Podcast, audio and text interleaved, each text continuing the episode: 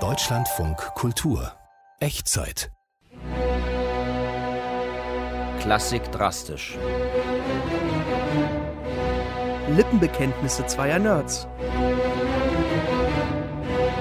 Von und mit David Striso und Axel Ranisch. Claudio Monteverdi, Axel.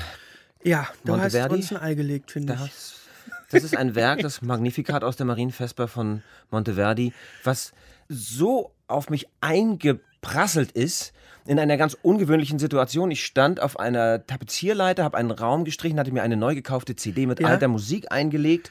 Das allererste Werk, das, sowas hatte ich bis dahin noch nicht gehört.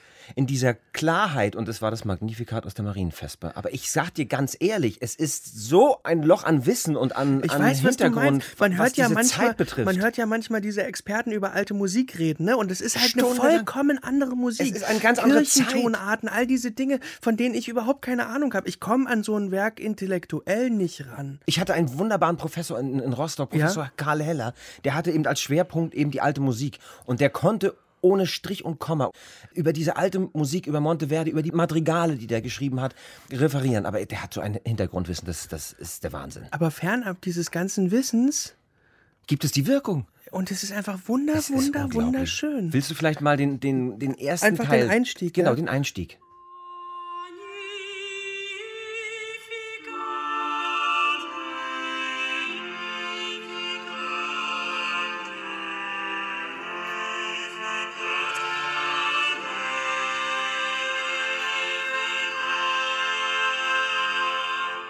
Man ist sofort bei sich, ja? Ja. Sofort ist man in der Ruhe und Es ist, als würdest du einen sakralen Raum betreten, dich irgendwo auf die Bank setzen. Das mache ich übrigens oft so in Kirchen, wenn man so irgendwie unterwegs Ja. ist in irgendwelchen Städten. Und diesen Raum aufnehmen und möglichst in einem leeren Zustand. Es gehen ein paar Besucher da durch und man sitzt da und nimmt den Raum auf. Genau Und so so dazu es, gehört ja. es. also es ist eine Marienfestival, das heißt, es geht um Maria. Ne? Ja. Also, und die Geschichte dieses Textes, dieses Magnifikats ist im Prinzip, Maria besucht ihre Cousine Elisabeth und erzählt ihr, dass sie schwanger ist von Gott. Ja. So, das ist der Text. Und gleichzeitig, dass sie diesen Gott also lobpreist dafür, dass er das getan hat und dass sie eben das Kind Gottes austragen Dafür gibt es eine Stelle. Dafür gibt es, glaube ich, eine ganz Ja. wunderschöne. Es gibt den textliche- Vers, denn er hat große Dinge an mir getan. Ja. Und dazu gibt es eine, Eine- tolle Musik. Eine sehr bewegte Musik. das war ein Fest.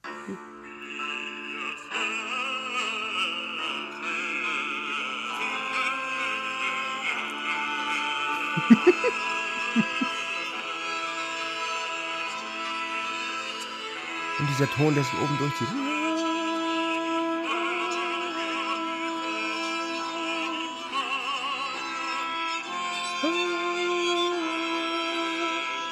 Also Geige eine stille Sache war das nicht. Nein, ne? nein. Obwohl, es gibt, wir haben eine andere Variante gehört, die so ganz zärtlich und leise und ehrfurchtsvoll ist. Der Monteverdi hat auch die Instrumente zum Beispiel, der hat zwar gesagt, welche Instrumente er gerne hätte, aber nicht wann und wo. Ja. Genauso wie mit den Sängern. Wer singt eigentlich was? Das heißt, du musst Ich- jedes Mal hast du eine Riesenarbeit, wenn du dir ein Stück vornimmst und es dann neu arrangieren ich willst. dachte ein bisschen daran, es ist wie ein Film drehen ohne Dialoge.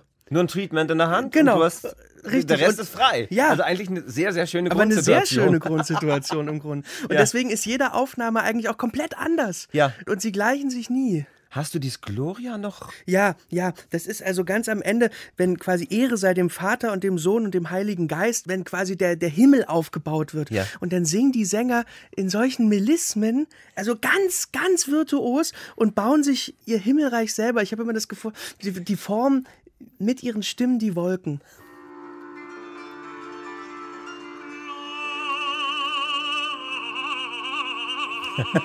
Das habe ich so auch noch nicht gehört. Wahnsinn.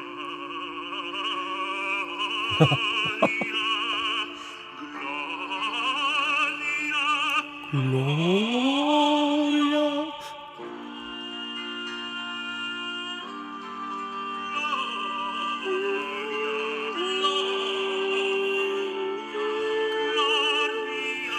Oben diese himmlische Stimme über allem.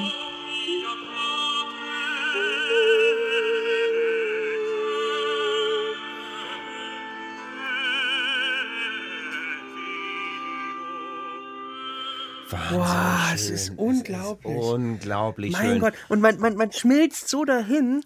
Ja, aber es ist eben, wie gesagt, diese Zeit und dieser, dieser Berg, der dahinter Stell steht. dir mit mal vor, allem. die Zeit. Es ist, wir sind wirklich, es Wir ist sind in der- 400 Jahre her. Die Inquisition, Ja. die- dieser Glaube, diese Zerrissenheit des Glaubens, Luther, dieser Luther, der, der, der, der, der, wie ich aus Erfahrung jetzt weiß, da Ja, du hast Luther habe, gespielt. Ja, der also zerrissen war in der wirklichen Existenz des Teufels, also des Bösen um sich herum und, und, und, und des Himmels und, und, und dieses ganze Leben sich darauf fußt, sich damit auseinanderzusetzen.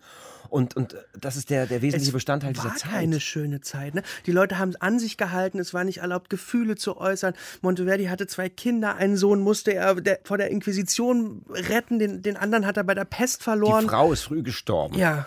Und ich meine, vielleicht ist es kein Wunder, dass du, dass du so eine innerlich gekehrte und, und, und sakrale Musik schreibst. Das macht vollkommen Sinn. Ja, und was macht es schon, wenn man nicht alles auf den Punkt genau weiß, wenn Ja. doch die Musik an sich in dem Moment wirken kann? Ich mag's. Ich hoffe, es hat dir Spaß gemacht. Ich liebe es. Ja.